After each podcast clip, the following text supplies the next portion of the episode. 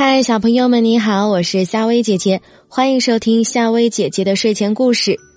那今天晚上呢，夏薇姐姐和你讲的这个故事啊，名字叫做《守秘密的小兔子》。从前有只小兔子叫麦田，为什么呢？因为啊，它就住在麦田的旁边。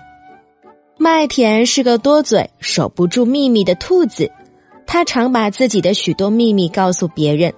他还爱打听别人的秘密，为了这个毛病啊，他家中的胡萝卜都让老鼠搬走了，连他藏在泥里边的一只大萝卜也让小鼹鼠挖走了，因为他事先啊都把这些秘密告诉了他们。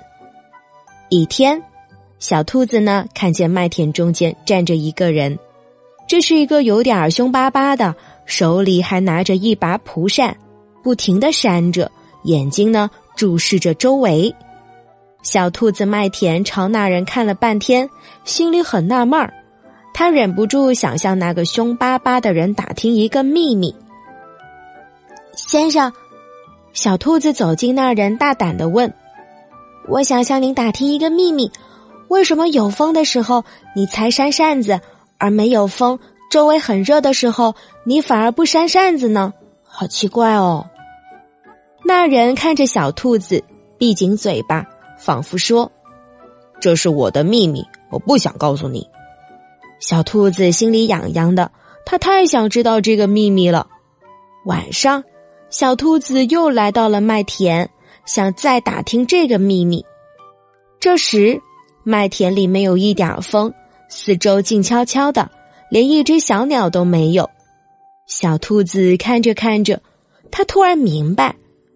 别看这人穿着衣服，拿着扇子，原来啊，他不是真人，是个稻草人。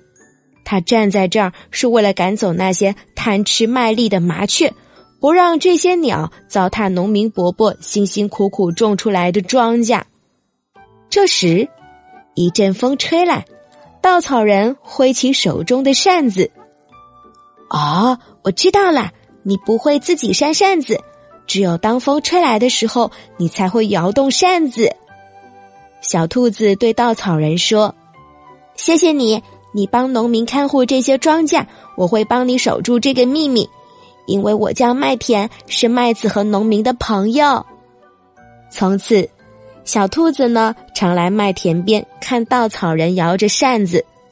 不过，他一次也没有向别人，特别是那些贪吃的小鸟们透露过这些秘密。